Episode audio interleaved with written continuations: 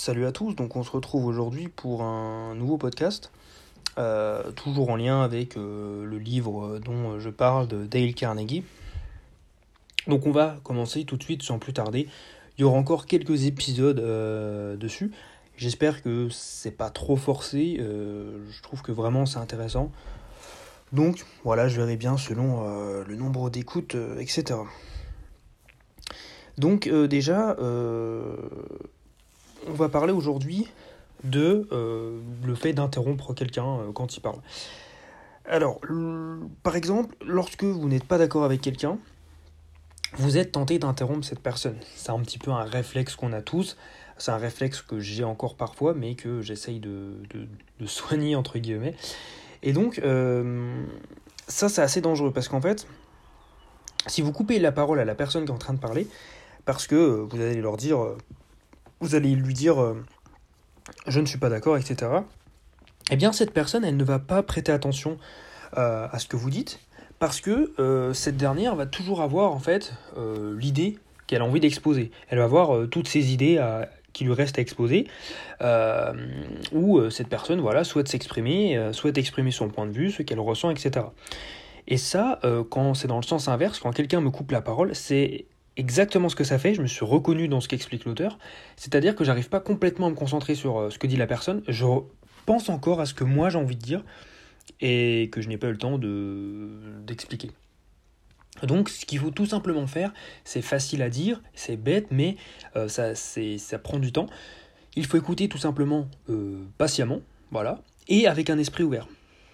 voilà, patiemment, parce que il faut être patient avec les personnes, mais avec un esprit ouvert, euh, c'est-à-dire euh, dans le sens ne pas euh, directement écouter la personne pour l'écouter et directement lui dire après tu as tort. Non, écouter la personne et avoir l'esprit ouvert et garder en tête que ben ça se trouve son avis, son, son choix, sa décision, son idée selon le contexte est meilleur que la vôtre. Il faut juste laisser la personne le temps de développer son idée. Mais vraiment soyez sincère vis-à-vis de ça, c'est-à-dire soyez sincère donc écoutez vraiment la personne et euh, partez du principe que vous pouvez euh, peut-être changer d'idée si son idée est meilleure. Et soyez sincère aussi, et bah, tout simplement pour dire si l'idée de la personne n'est pas euh, vraiment n'est pas vraiment bien pas bien choisi pour la situation. Mais voilà, il faut encourager donc les personnes à exprimer pleinement leurs idées. Le deuxième principe, euh, euh, c'est dans la même veine un petit peu. L'auteur nous explique que euh, même vos amis préfèrent parler d'eux, de ce qu'ils ont fait dans la vie, de, leur, voilà, de leur fierté, que vous écoutez vous en train de vanter vos propres mérites. Donc imaginez si déjà vos amis préfèrent euh, vanter leur mérite qu'écouter les vôtres, imaginez des inconnus. Et euh, pour euh, illustrer ça, une phrase que je trouvais assez intéressante, je vous laisse méditer dessus, un philosophe français d'ailleurs, La Rochefoucauld, qui disait Si vous voulez des ennemis, eh bien, contrarie vos amis. Si vous voulez. Oh, pardon, Pardon, j'ai euh, absolument euh, pas bien euh, lu mes notes.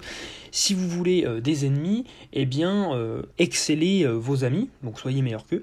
Mais si vous voulez des amis, eh bien, laissez vos amis exceller. Donc, c'est-à-dire exceller dans le sens exceller dans le sens de voilà de raconter leurs péripéties. Donc, laissez vos amis parler de ce dont ils sont fiers. C'est toujours important. Le principe là, on l'avait vu euh, le fait de laisser parler les gens de ce dont ils sont fiers, car les gens aiment parler d'eux, mais euh, pas pour euh, les amis, pour des gens en général.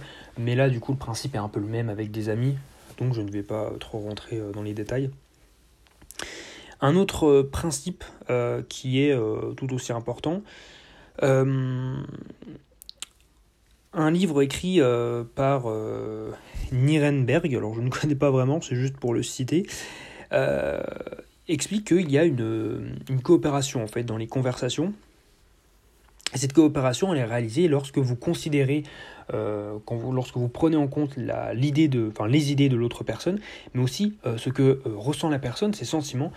Et c'est surtout quand ce que ressent la personne et ce qu'elle ce qu'elle expose, ses idées, eh bien, lorsque ces dernières sont mises au même niveau que les vôtres, sont aussi importantes que les vôtres, eh bien, la coopération est réussie. Et donc, il faut commencer euh, il faut commencer une conversation en donnant à l'autre personne euh, le but, enfin la direction dans laquelle vous voulez emmener la conversation. Euh, c'est-à-dire que je, je, mes notes en même temps, désolé.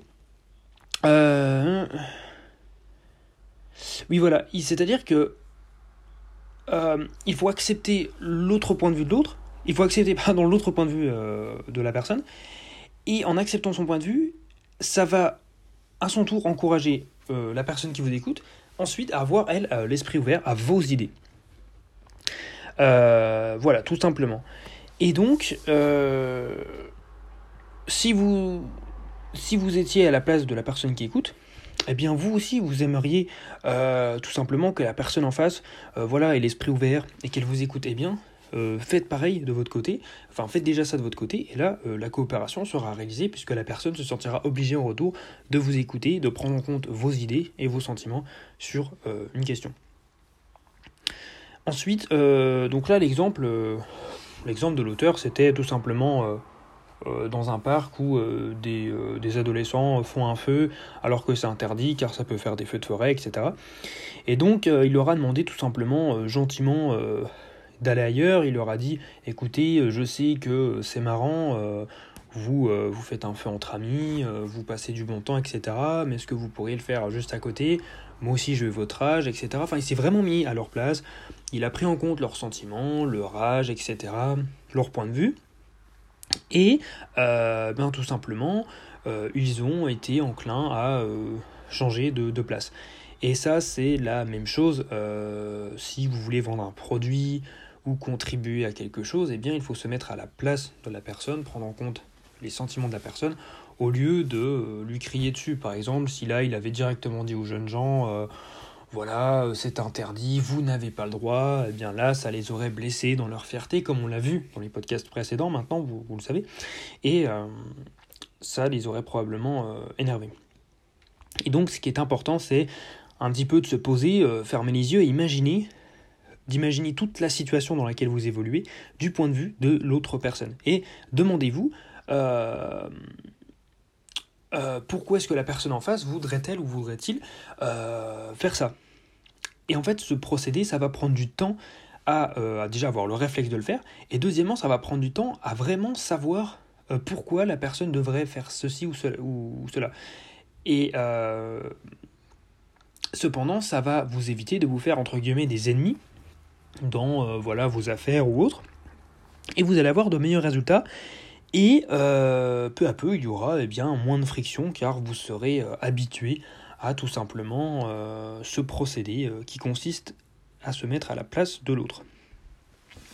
Alors ensuite, l'auteur explique ce que tout le monde veut. et l'auteur nous explique, est-ce que vous n'aimeriez pas avoir une phrase magique qui vous éviterez, enfin qui stopperait toute dispute qui éliminerait la rancœur, la rancune, qui créerait euh, de, la, de la joie de la part de la personne en face euh, dans, le, dans le but de réaliser ce que vous lui demandez, et euh, tout simplement faire en sorte que la personne écoute, vous écoute attentivement. Eh bien, l'auteur a cette fameuse phrase magique, et cette phrase c'est la suivante. Alors je la traduis en français. évidemment, la phrase qu'il donne en anglais, euh, il n'y a pas que celle-ci, tout comme il n'y a pas que celle-ci en français, mais c'est une des formules qu'il conseille. Euh, c'est un peu sa phrase magique pour euh, voilà, faire en sorte qu'il n'y ait pas de dispute, que la personne en face vous écoute, ne s'énerve pas, etc. Alors, je cite, je traduis. je ne vous blâme pas pour, je ne vous en veux pas, pour, je ne vous en veux pas de ressentir ce que vous ressentez. Si j'étais vous, je ressentirais indubitablement euh, exactement la même chose que vous. Alors il faut euh, rappeler hein, que, ce, que ce roman que ce roman, que ce livre a été écrit dans les années 30, donc évidemment on s'exprime plus vraiment comme ça en, anglais, ni même en français, mais voilà, je pense que vous saurez trouver une phrase équivalente de vous-même. Une phrase, par exemple, je ne vous en veux pas de penser ce que vous pensez, à votre place, je penserai pareil. Voilà, bon, il y a vraiment différentes variantes.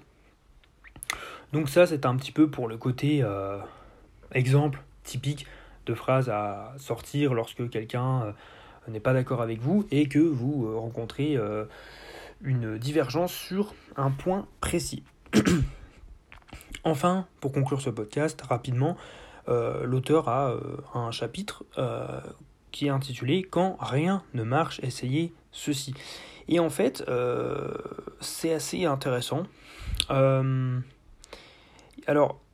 il y a l'auteur donne un exemple, et euh, dans cet exemple, on, suit un homme euh, qui, euh, qui, a eu des business tout simplement aux États-Unis et qui, du coup, a souvent été confronté à des divergences, etc. Et cet homme explique que quand rien ne marche, quand vous avez tout essayé, eh bien, le meilleur moyen de faire en sorte que les choses soient réalisées, c'est de stimuler la compétition. il précise cependant, cet auteur, enfin cet homme, qu'il euh, ne parle pas de, compétition euh, sordide hein, où il y a de l'argent en jeu, etc., mais tout simplement dans le désir d'exceller. Un petit peu comme on mettrait euh, des enfants en compétition lors d'un jeu ou d'une activité, ou tout simplement une compétition lors d'un sport, hein, lors d'un match de foot, de basket, etc. Et, et voilà, donc c'est tout simplement la compétition. Alors je pourrais vous sortir des exemples, mais c'est des exemples souvent dans des usines où l'équipe de jour est mise en compétition avec l'équipe de nuit. Euh, pour euh, produire davantage, car aucune des deux équipes euh, au final n'est très productive, et donc en mentant de base à une équipe et en leur disant que l'autre équipe produit plus qu'eux, eh bien, il y a cet esprit de compétitivité qui se crée. donc voilà, c'est ça les illustrations, enfin les exemples, mais je ne rentrerai pas dans les détails. Je pense que vous avez compris hein, le, fait de, stimuler la compétition. vous trouverez des exemples dans vos propres domaines. Alors ensuite, il y a un... l'auteur nous parle d'un grand scientifique euh, qui est euh, spécialisé dans les, comportements humains, donc Frédéric Herzberg, euh, pour la référence.